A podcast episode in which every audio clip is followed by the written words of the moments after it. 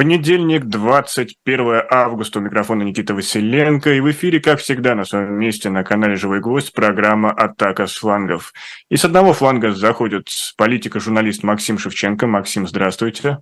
Здравствуйте. А с другого феминистская журналистка Лиза Лазерсон. Лиза, приветствую.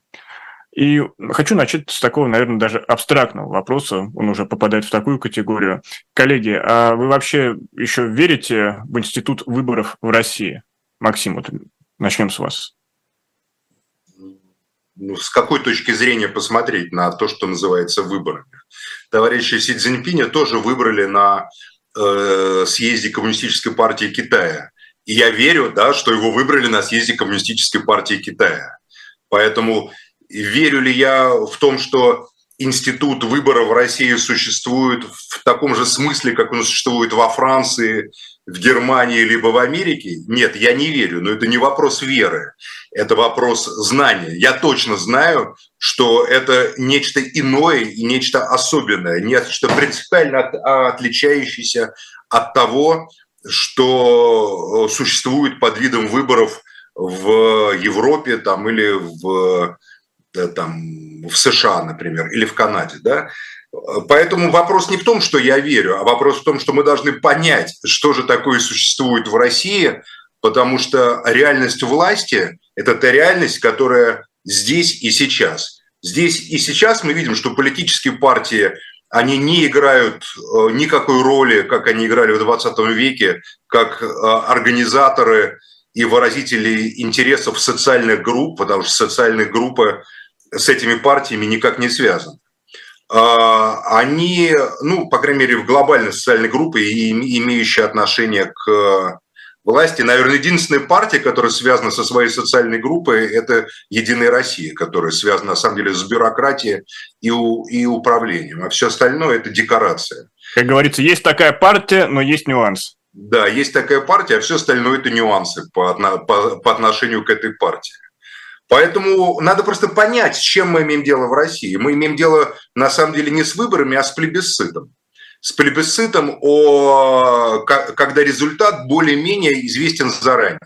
Поэтому, когда Дмитрий Песков говорит, что выборы в России – это просто дорогостоящая бюрократия, я абсолютно с ним согласен. Но, наконец-то, нашелся человек, который честно сказал, что хватит тратить миллиарды, миллиарды, миллиарды на политтехнологов, на разные группы разных каких-то кормящихся вокруг этих э, плебисцитных процедур, э, в ходе которых никто не выбирает, потому что заранее известно, кто будет депутатом, ну, не всегда бывают моменты, когда власть, как в Хакасии, например, сейчас, делает как бы такую конкурентную площадочку на таких не очень значимых местах, а где, мол, вот покажем, что тут у нас есть какая-то конкуренция реальная там и так далее. Во всех остальных ситуациях все заранее известно, и фактически речь идет о таком сложном, сложной постановке по распилке государственного бюджета дорогостоящая бюрократия обрастает сервисами, обслуживанием, которые она имитирует, социологическими опросами, которые нахрен никому не нужны,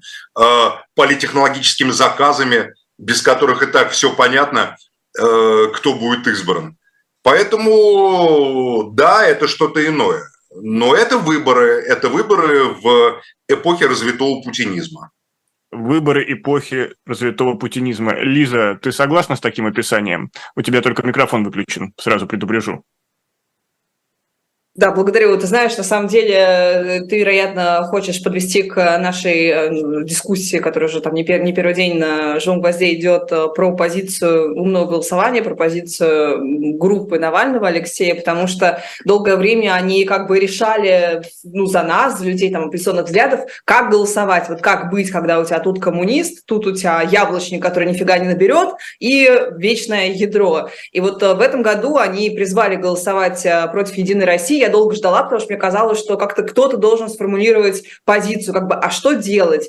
И позиция, этической позиции быть не может никакой здесь, понятно, потому что, ну, очевидно, все, кто баллотируется, все вот эти вот, там, коммунисты, кто является альтернативой ядру, как э, навальнисты сейчас предлагают, да, голосовать за альтернативу любую ядру, они в абсолютном большинстве это люди, которые поддерживают войну. Как можно, как бы, с одной стороны, организовывать список 6 тысяч и, знаешь, вот до запятой, до какого-то, э, до поисков прошлого, каких-то там, да, вот э, грехов прошлого, э, как-то все это выискивать, кто способствовал Путину, кто не способствовал, при этом прямо голосовать за людей, которые поддерживают войну. Мне это необъяснимо, поэтому э, мне кажется, вот сегодня мы видим экстремальный вариант умного голосования, до этого был такой, скажем, лайт-вариант, потому что войны не было, но очевидно, эта стратегия, она, ну, какая-то абсурдная, что ли. Ну, не могут люди сегодня голосовать за людей, которые антивоенные, за людей, которые Э, войну поддерживают, поэтому нет, я выборы выборами не считаю, никакой, к сожалению, альтернативы там оппозиция э, сформулировать не может. И самое обидное, что задним числом получается, что я была права, что я все эти годы как бы выборы игнорировала, и, в общем-то, а может быть нет, может быть я виноват как раз в том, что типа, сегодня я не ходила, да, и сегодня в приходится вот в такой раскорячке, в таком шпагате, значит, два стула занимать. До Фридмана санкции э, распространять, агитировать за них, а голосовать при этом за коммунистов, которые войну прямо поддерживают, из нее высказываются. В общем, э, совершенно печальное ощущение от нынешних выборов, но, по-моему, они вот такой вот экстремальный, да, опять же повторю, вариант э, всех предыдущих. Ну, то есть, Лиза, ты выписал себя из избирателей? Из э, русских людей, да, фактически. Максим, а вы выписали себя из избирателей? Ну, какой-то странный вопрос, и я вообще не понимаю, почему мы должны обсуждать э, умное голосование, которое признано каким-то экстремистским. И ну, это уже не умное голосование, просто... За которое дают сроки. Я вообще не понимаю, почему это вообще может быть хоть в какой-то степени э, актуальной темой для нашего обсуждения, потому что я знаю точно, что даже за упоминание, даже за бренд вот этого мероприятия людям уже дают административку и уголовные какие-то там дела. По крайней мере, тем, кто в России. Те, кто за границей, конечно, могут делать и обсуждать э, все, что угодно. Но, э, ну, просто смотря, что имеется в виду. Э, я точно знаю, что от, во многих регионах России от того, как вы проголосуете около урн на избирательных участках, конечный результат не зависит никак. Он никак не связан с вашей активностью, потому что, во-первых, против всякого лома найдется электронное голосование э, в данном электоральном смысле, против которого уже нету никакого приема и никакого лома, потому что проконтролировать его никак невозможно. А во-вторых, на самом деле есть регионы отдельные, вот как Хакасия, я упоминаю, где сейчас там, значит, депутат, замечательный человек, просто прекрасный, Валентин Олегович Коновалов. Причем я не член команды КПРФ, не имею никакого отношения к политтехнологам, политтехнологам КПРФ. Вообще не участвую в деятельности никаких политических партий, но я просто лично знаю Валентина Коновалова и знаю, как к нему относятся жители Хакасии, и просто уверен, что голосовать вот за него будут многие не как там за коммуниста, а как просто за порядочного человека, про которого знают, что он, будучи главой региона, все равно не вывел себя в такие живые боги на земле, как сразу другие многие выводят, понимаете, там у тебя кортежи и все такое прочее, а остается набравшимся опыта, безусловно, но все-таки человеком, вышедшим из народа, хотя и с прекрасным юридическим образованием.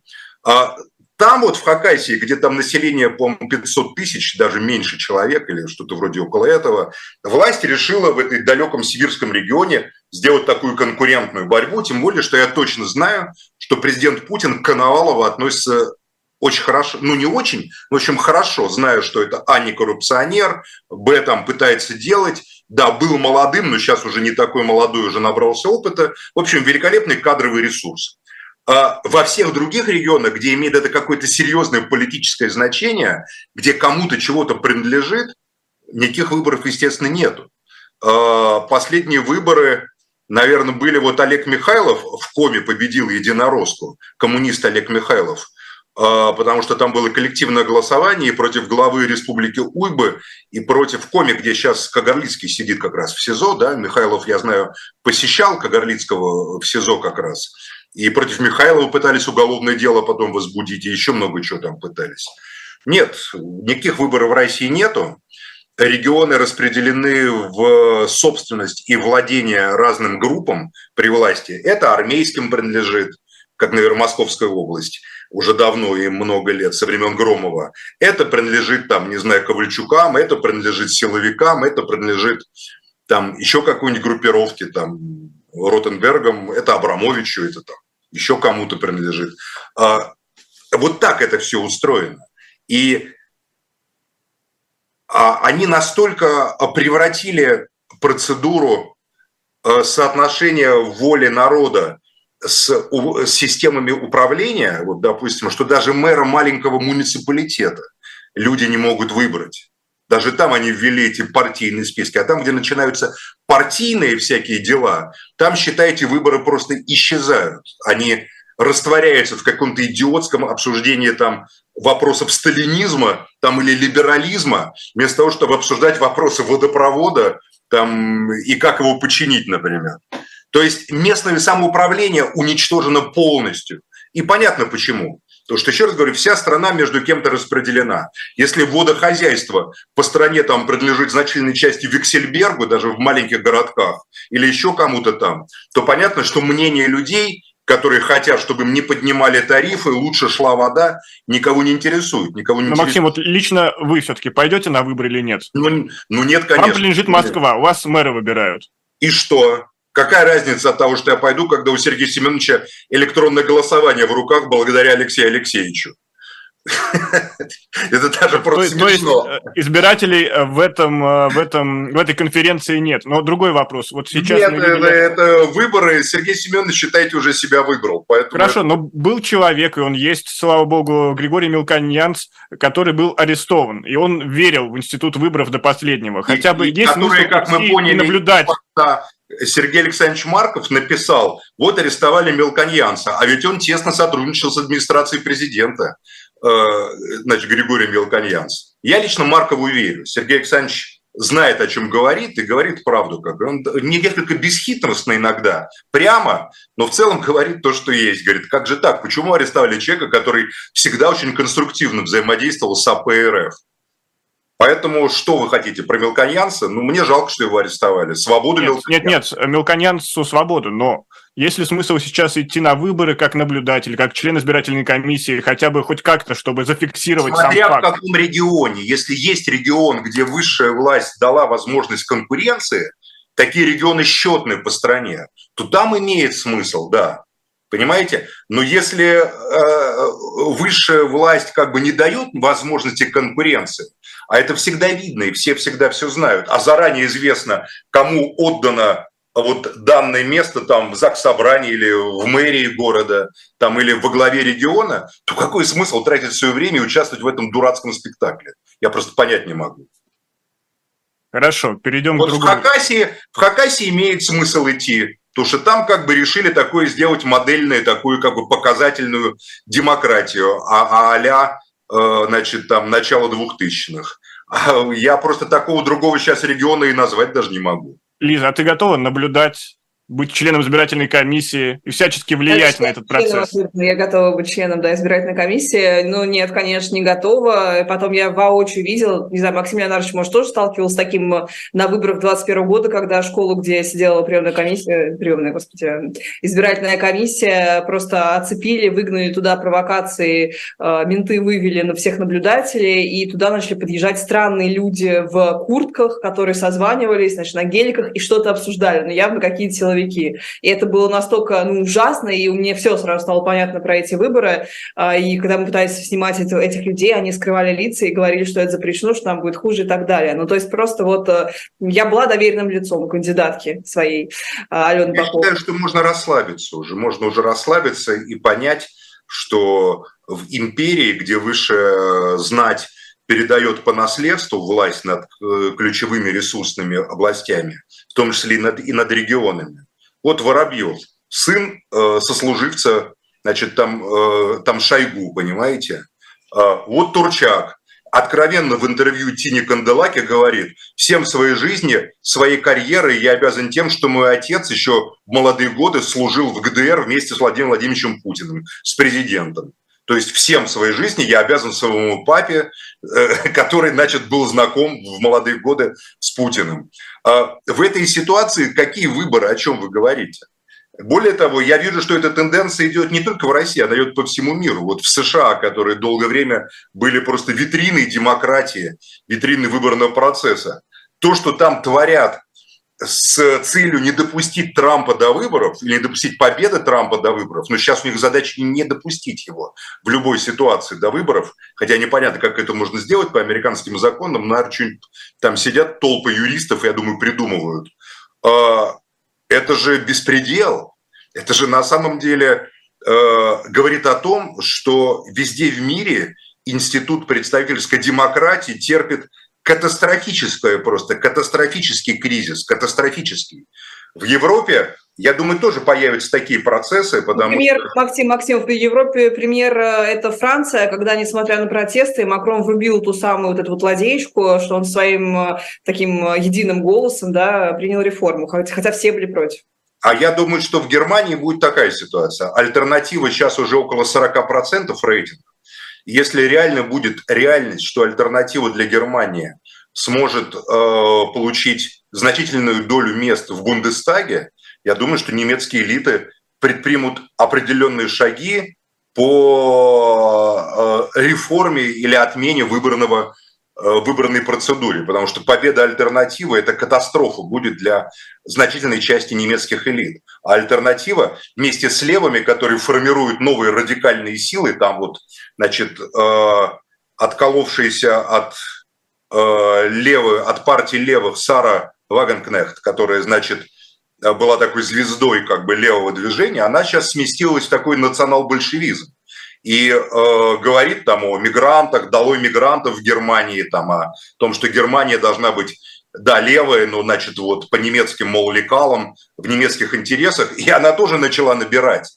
То есть э, в демократии сейчас оказывается в ситуации, когда те радикальные силы, популистские их назовите как угодно, в, ев, в европейском пространстве, которые, в частности, выступают против поддержки Украины, который выступает там за выход из НАТО, за распад Европейского Союза, пользуясь демократическими процедурами, могут вполне прийти к власти. Я лично не верю, что правящие в Европе элиты это позволят. Я думаю, они пойдут на сворачивание и уничтожение демократических институтов повсеместно. Зачем? Эпоха модерна, эпоха, когда политика и политическая мобилизация имела реальное значение, завершена. И те люди, которые находятся у власти, будь это конгломерат бюрократов или олигархи или силовики, больше не видят смысла делиться с теми, кто находится внизу, с этой толпой, которую называют где-то глубинным народом, где-то просто народом, там, э, делиться полномочиями, делиться ресурсами. Нет, я думаю, что весь мир, весь мир э, идет э, семимильными шагами к авторитарным и даже, не побоюсь этого слова, тоталитарным институтом только нового времени, постмодерна, поскольку в постмодерне тоталитаризм уже не может носить такой характер, как носил в 20 веке, когда идея... Нас всех загонят в цифровой гулаг, правильно я понимаю? Ну, с помощью цифры легко манипулировать людьми в современном мире. Подсадив всех на цифру, на цифровой рубль, на фильтры, что вы смотрите по интернету, дозировав доступ ваш доступ к информации – сознание человека контролировать легко. А того, кто будет рыпаться, кто захочет вырваться из этого, того, как говорится, всегда можно и уничтожить или в тюрьму упаковать. А, на самом деле, классная тема у нас сегодня не атака, видимо, у нас аналитическая, аналитическая атака слангов, а, подняли, но в Америке же это было это не первый год, то есть это не только с хакеров, с давления на Трампа и тому подобное. Можно вспомнить симметричную ситуацию, когда республиканцы решали вот такими вот бюрократическими методами, снимали, пытались снять президента действующего, я имею в виду, конечно, кейса Билла Клинтона, когда генпрокурор уже США, который двигал это дело, который пытался найти, он ненавидел глава, глава э, ФБР, они ненавидели, ну, то есть они были республиканцы, они ненавидели персонально Клинтона, и они всячески пытались его снимать. И это абсолютно а нормально. Это тоже признак демократии да, как раз. Да, это, был, это были 90-е годы, это был во многом еще признак старой американской демократии, когда президент ответственен перед Сенатом, Конгрессом, перед народом. Мы же говорим сейчас не об этом.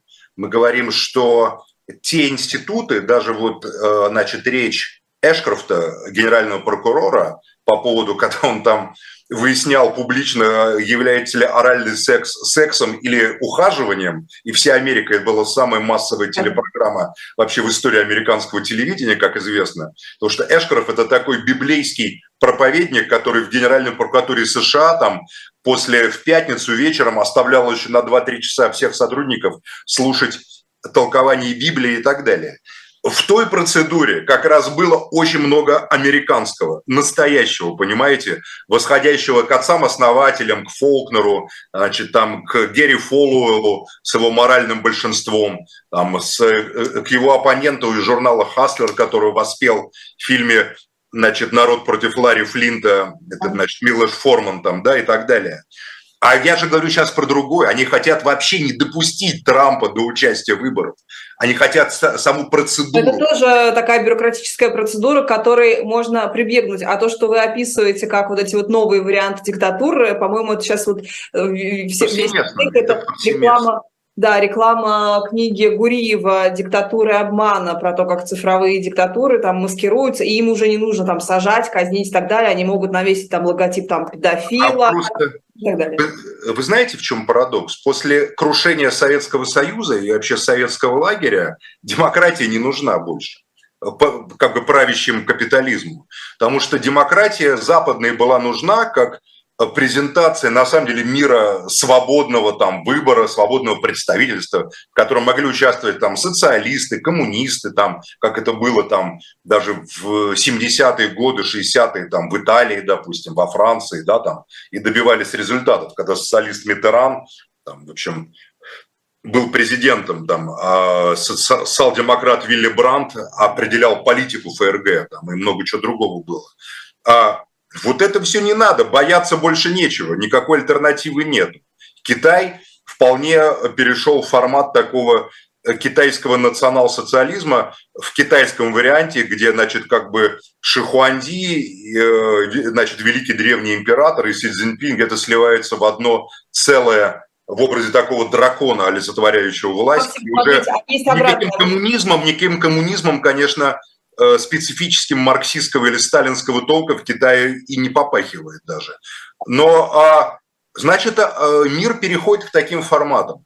К таким форматам, и я думаю, что это не, неизбежно, и это не следствие злой воли там, Путина или э, Медведева или э, там еще кого-то, а это то, что называется объективные исторические процессы.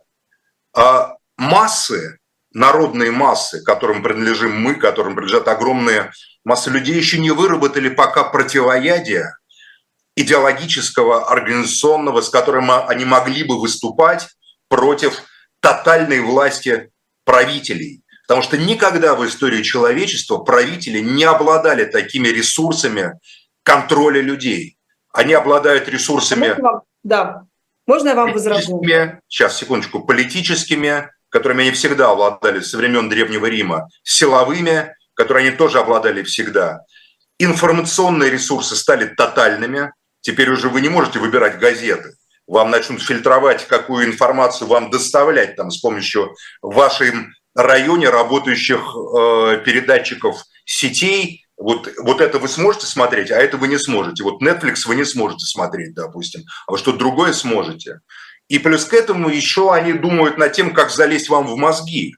Потому что и НЛП, и психотропы, и все что угодно идет, идет, идет в ход ради контроля над э, огромными люмпинизированными массами народа, которые не верят больше никаким политическим партиям, идеологии существуют только в головах отдельных интеллектуалов э, или таких клубов университетских, поэтому я думаю, что мы находимся сейчас в начале нового витка, а, нового витка формулирования и понимания того, каким образом это глобальное человечество, которое правящие элиты хотят превратить в глобальную такую фавелу, город Бога, был такой великолепный бразильский фильм «Город Бога», потрясающий, просто кто не видел, посмотрите про жизнь в фавелах, а, превратить вот эту фавелу во что-то действенное и имеющее отношение к борьбе за будущее. Пока будущее у нас отбирают,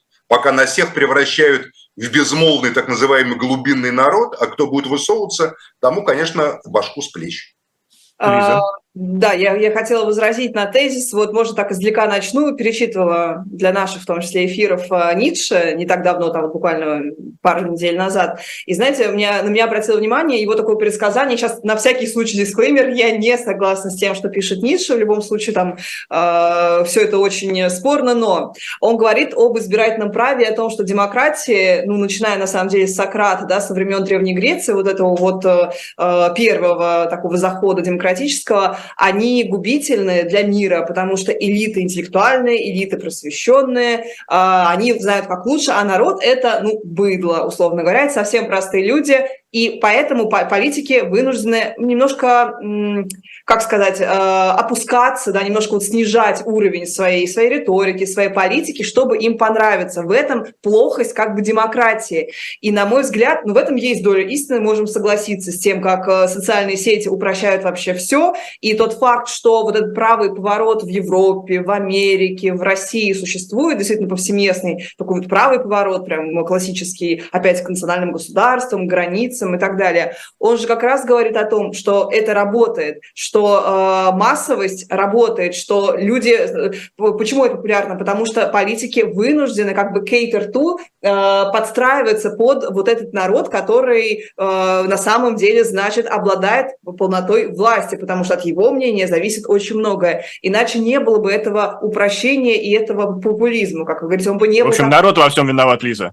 Я Нет, как интернет, считаю, интернет я имеет обратно, подождите, подождите, вот просто сказать, что интернет – это пространство тотального, да, но с другой стороны есть и обратная сторона, это как бы улица с двусторонним движением. Ты можешь и компанию публичную там организовать, простите, но у нас Навальный – это политик интернета. Если бы не интернет, этого бы не было ничего вообще. Это как бы обратная сторона, вот то, что как раз людям, меньшинствам дают голос. Именно поэтому, наверное, уровень еще понижается политической, как бы, э, политического дискурса, да, политической риторики, риторики, лозунгов и так далее. Я как раз считаю, что от народа зависит все меньше и меньше, что бы то ни было. Потому что все инструменты э, медийные, э, государственные, силовые, политические находятся в руках узких групп олигархии. Чем дальше, тем больше. А у народа ресурсов остается не, не так уж и много. И скоро даже ваш доступ в интернет смогут контролировать, если вы политически неблагонадежный человек, вам ограничат э, доступ в интернет, вас внесут в список, допустим, экстремистов-террористов, и все. Не больше 10 тысяч в месяц, как Борису Юльевичу Горлицкому, понимаете, вы сможете тратить.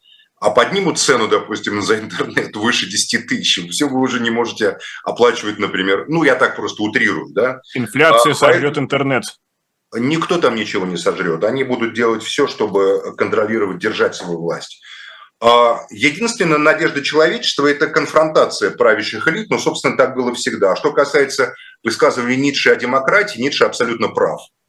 А, в демократии, как вы знаете, оппонировала в Древней Греции Спарта. Спарта, которая имела особый такой военизированный строй, кастовый. И спартанцы везде э, сражались с демократиями, которые, как они считали, приводят к олигархиям и к тирании. И Спарта счета осталась в, в античной истории как антитеза тирании, которая неизбежно появляется э, в ходе развития любой демократии.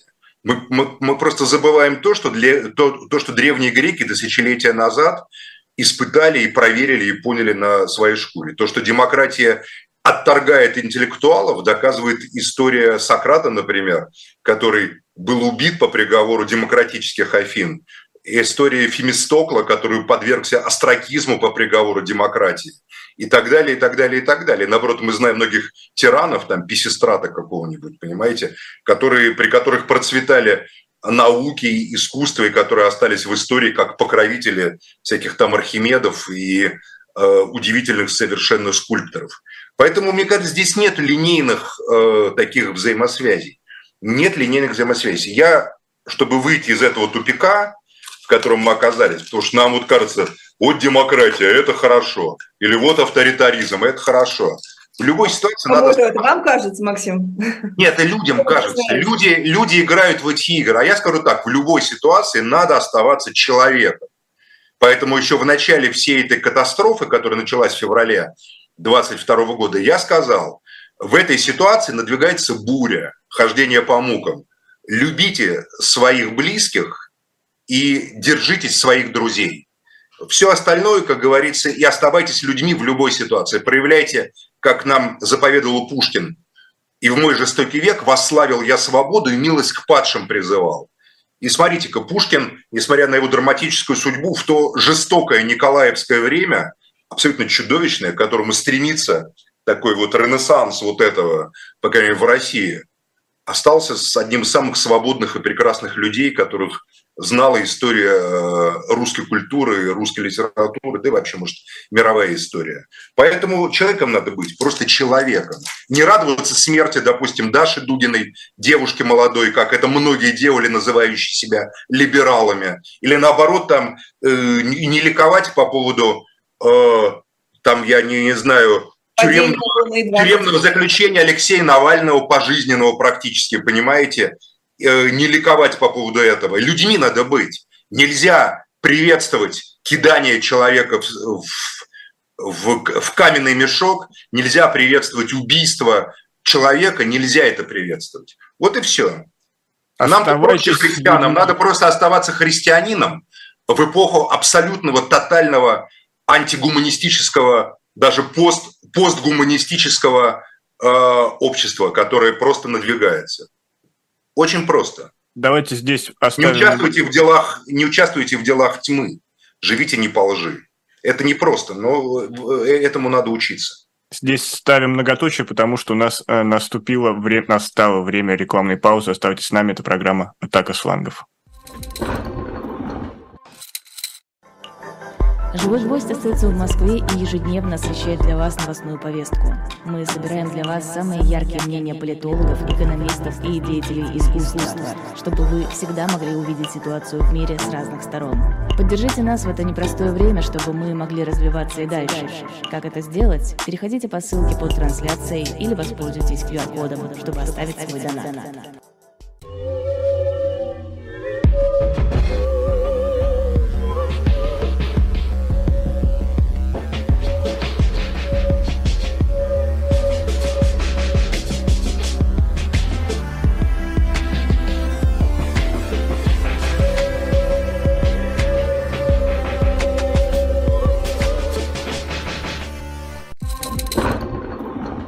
Утро. Продолжается, продолжается программа «Атака с флангов». Как всегда, Максим Шевченко, Лиза Озерсон. И сегодня я в роли ассистента Никита Василенко. Напомню, что этой трансляцией можно поделиться с друзьями, поддержать лайком, а также зайти в магазин shop.diletant.media, где есть не только книги, но и разный мерч, э, одежда с принтами и знаменитыми цитатами, которые произносятся в студии «Живого гвоздя» и за ее пределами. И все это поможет нам продолжать э, наше вещание.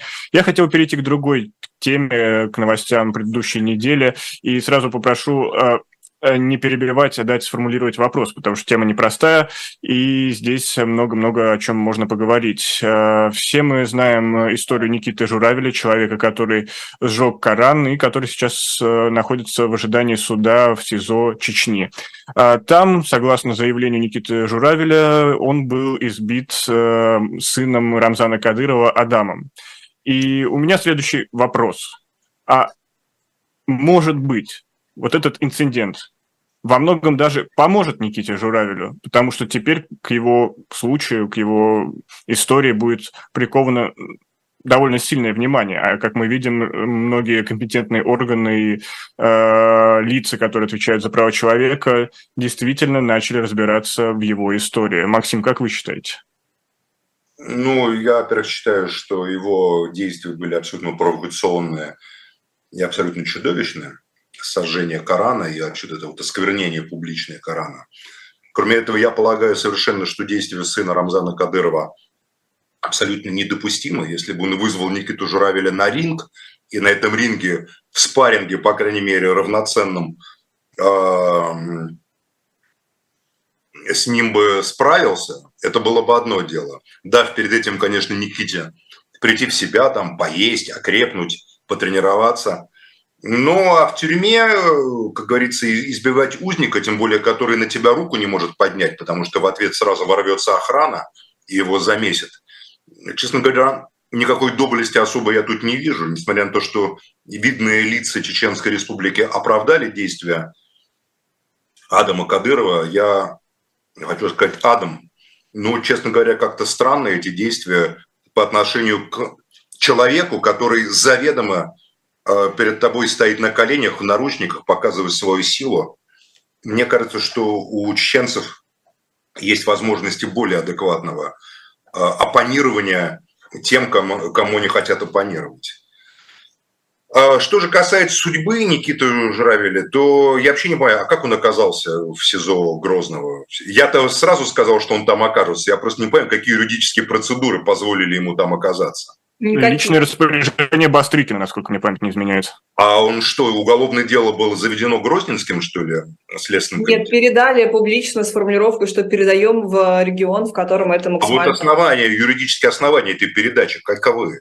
А Кагарлицкий... Потому что уголовное дело, вот я понимаю, Кагарлицкого, по крайней мере, уголовное дело ФСБ по республике Коми возбудило, да? А, там, если бы возбудил Следственный комитет по Чеченской республике, это хотя бы было бы понятно, да? Что, что, что значит передали?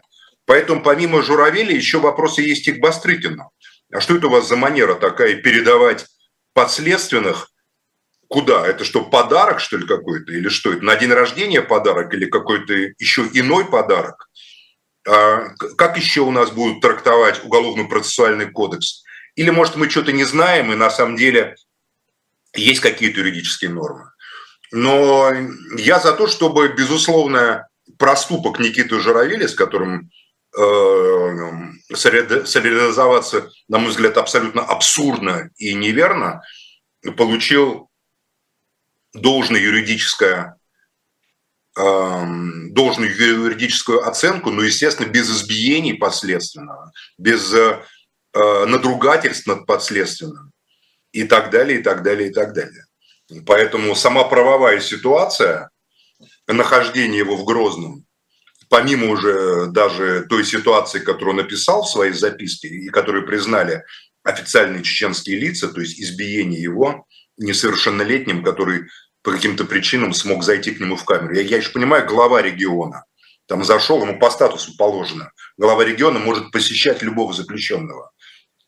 И это записано. Как и депутат, допустим, местного заксобрания или Государственной Думы мог к нему зайти в камеру Э, рукоприкладство – это вещь абсолютно недопустимая, но тут, как говорится, можно было бы списать там на эмоциональное перевозбуждение там религиозного человека.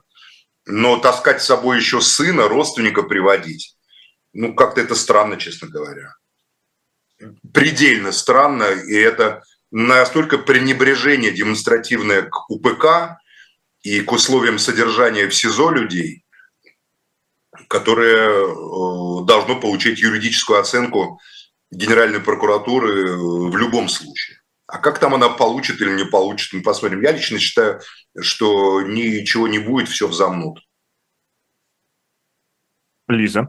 А, ты знаешь, вот когда мы начали это обсуждать, я тоже, я вот возвращаясь именно к вопросу, я тоже думала, что какое-то обсуждение широкое, оно привлечет внимание, и все будет э, как бы получше. Ну, судя по тому, что когда была эта новость о том, что передают уголовное дело в Чечню, все сразу подумали, что Никита Журавель там сгинет, и мы про него ничего не узнаем. В общем, это будет такая вот очередная э, прям жертва-жертва, э, что там чуть ли не летальный исход будет, ну или как-то он затеряется там в закромах. А то, что произошло потом, вот вся эта публичная публичная демонстрация того, как там 15-летний э, сын Рамзана Кадырова избивает, значит, Никиту Журавеля, а, все это как бы говорило о том, что да, действительно, резонанс его немножко хотя бы спас избиение, не убийство. Что было дальше? Дальше вот сегодня Владимир Путин говорит о том, что не только само дело будет э, в Чечне рассматриваться, но и еще один подарок, но и заключение будет а, Никита Журавель а, отбывать в Чечне. То есть Путин вот он сказал, я просто пропустил. Путин, Путин сказал. сегодня заявил, да. Путин сегодня это заявил, что и он будет еще отбывать в Чечне. Поэтому, скорее То всего... То есть Путин уже без суда знает, что его обязательно посадят. Ну, ну, так это все на лицо там было преступление. Вот, еще хочется просто, знаешь, что заметить, вот мы так говорим с такой легкостью, что, мол, должен отбывать в рамках закона, почему внесудебная расправа, почему то, почему все, но, друзья мои, давайте будем честны, на нашей памяти вообще закон был принят об оскорблении оскорблениях чувств верующих. На нашей памяти этого не было.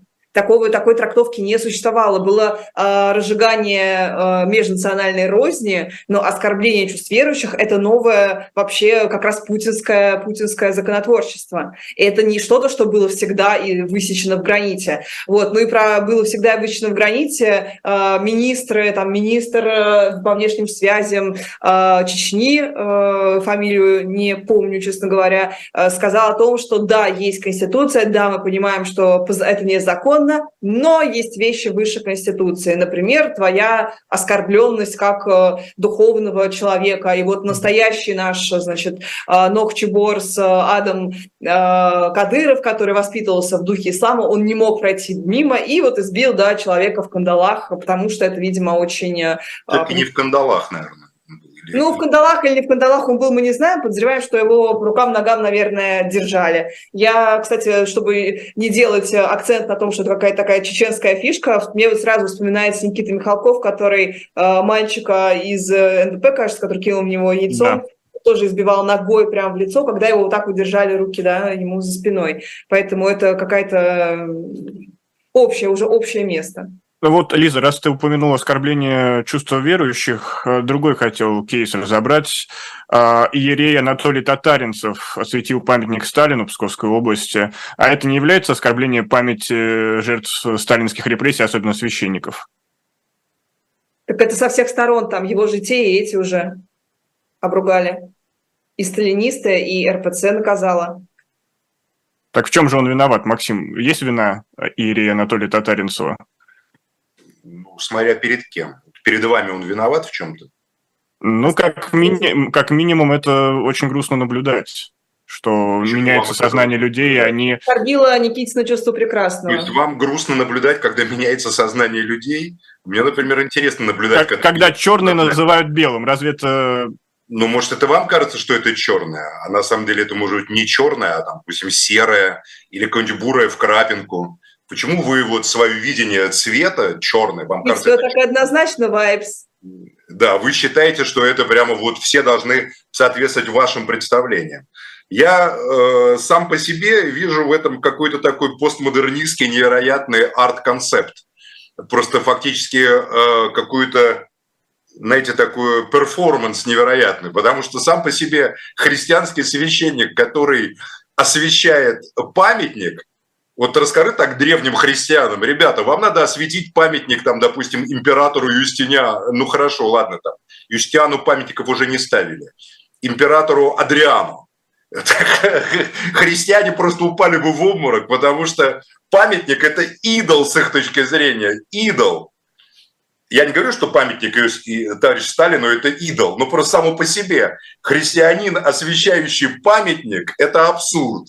Это абсурд, который настолько абсурден, что мы говорим, да, это вот торжество даже пост-пост-модерна, как он есть. Я бы этому священнику и всем, кто это придумал, там Маша Шукшина, по-моему, выступала тоже, которая все это благословляла, дал бы, наоборот, премию за вклад в развитие современного искусства, как оно есть, а вовсе не относился бы к этому всерьез. А то, что вы транслируете свое отношение к Сталину, но вот смотрите, какой интересный парадокс. Вот Сталина ненавидит Рамзан Кадыров, а Сталина ненавидит либералы. Кадыров сказал все время, каждый, кто там Сталина оправдывает в аду, наш враг там чеченского народа, что-то. Ну, Сталин всегда его проклинает каждый раз на годовщину депортации чеченского народа. Да, вот, да, да, да. И либералы ненавидят Сталина, который ненавидит Рамзана Кадырова в свою очередь.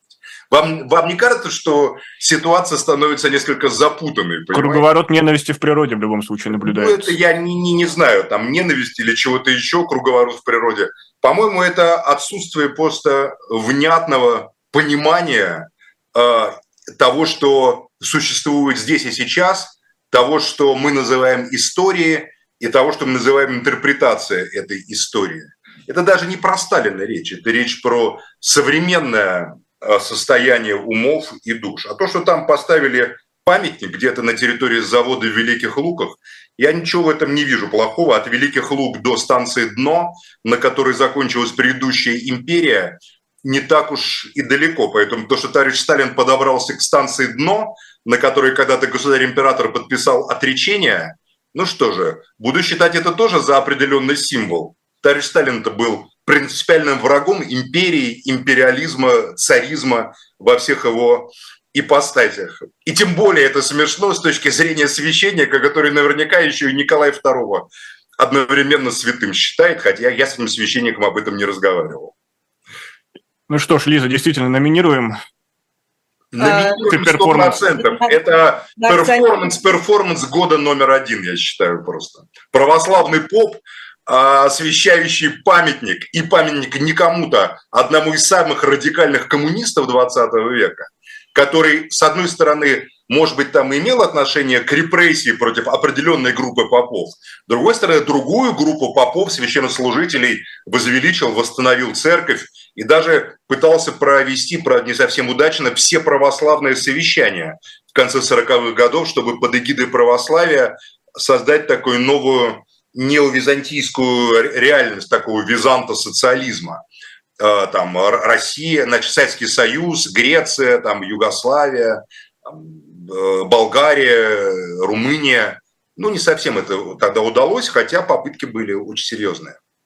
А, я на самом деле вот неоднократно говорю тезис про то, что там после Второй мировой войны 20 век как-то повернулся, да, повернул вообще свое око, человечество развернулось в сторону маленького человека, все начали наблюдать за, за персональной жизнью, за частной жизнью, появилась история современности, там возникли э, всякие э, оптики, там феминистская оптика, рассказываешь историю со стороны человека цветного, рассказываешь историю со стороны женщины, э, и как будто бы вот это стало самым важным. Но мне кажется, вот то, о чем еще мы начали, про 21 век, который как раз в сторону какого-то 19-го, на самом деле даже не 20-го разворачивается, а вот в этих вот э, до таких до гуманистических э, в последнем смысле этого слова э, идей, мне кажется, постоянные памятники Сталину, апелляция к Сталину, это прям вот такой вот выразитель, потому что у нас была такая не самая удачная дискуссия между Максимом Леонардовичем и Александром Штефановым, и в чем как бы тезис обычно сталинистов, которые хотят, вернее, людей, которые хотят ставить памятники, в том, что Сталин символизирует, пускай не человеческое счастье, но как бы гордость за страну. Вот сейчас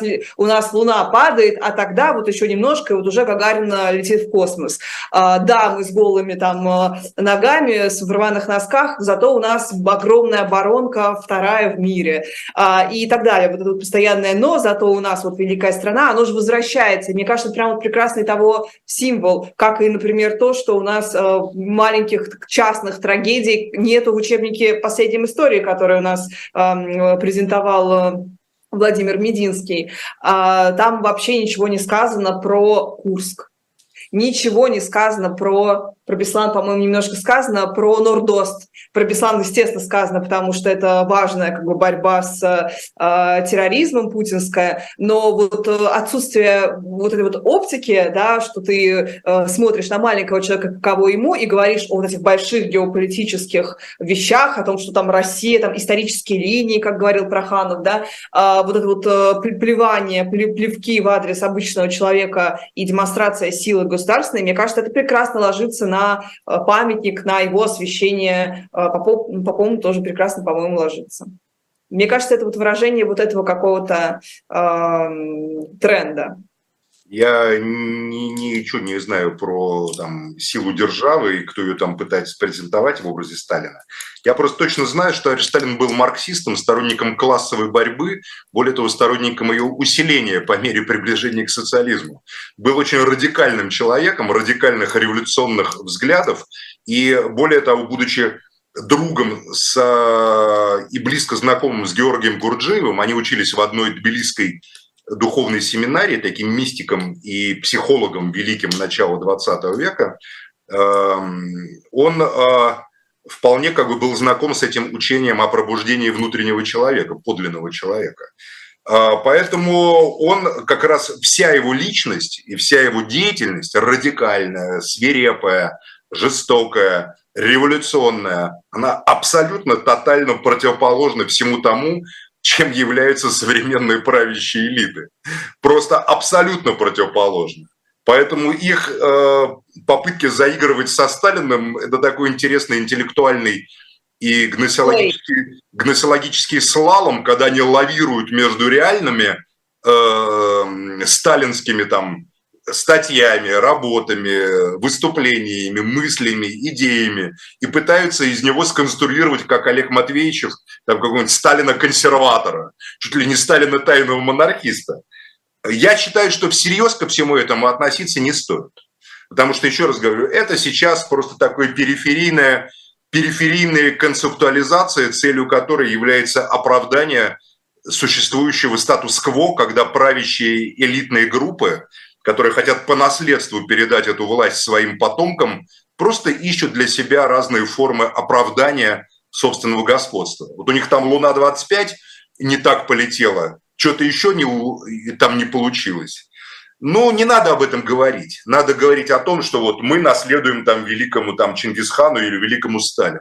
А какие они были, Чингисхан и Сталин, мы вам сами опишем.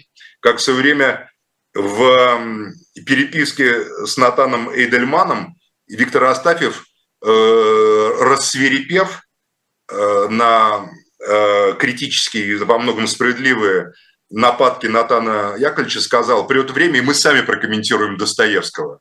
Достаточно антисемитское даже было такое заявление. Он имел в виду не только Эйдельмана, но еще там и Григория Померанца, естественно. Ну, в общем, вот я думаю, что они сейчас хотят сами все это комментировать. Поэтому и Мединский пишет свои труды, он там пишет, или группа историков от его имени пишет, я не знаю, как это все происходит. Но это все не имеет ни малейшего отношения к реальности.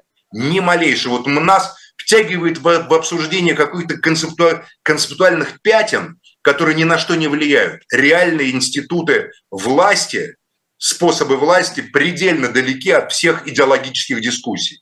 Любые идеологические дискуссии сегодня – это просто дымовая завеса, чтобы скрыть формирующийся предельно простой и максимально жесткий и жестокий авторитарный э, управленческий государственный институт – и мы возвращаемся к началу передачи. Подобные процессы, я считаю, происходят не только в России, они происходят по всему миру. Максим, а я тоже хотела, можно я тоже закольцуюсь с начала нашей программы, мы говорили про э, то, как сегодня идеологии служат, э, идеологии как раз являются самой домовой завесой, из-за которой элиты решают свои вопросы. Но, простите меня, разве в Советском Союзе идеология не была тоже домовой завесой? Разве классовая борьба, которую пропагандировал Сталин, не подразумевала, что бороться нужно было в Советском Союзе тоже с классом, с одним классом, с классом номенклатурщиков, к которым Сталин тоже относился. И это говорил его Троцкий, и за это он полностью был выписан из Нет, всех учебников тоже. Вы не правы совершенно. Аналогии. Вы совершенно не правы.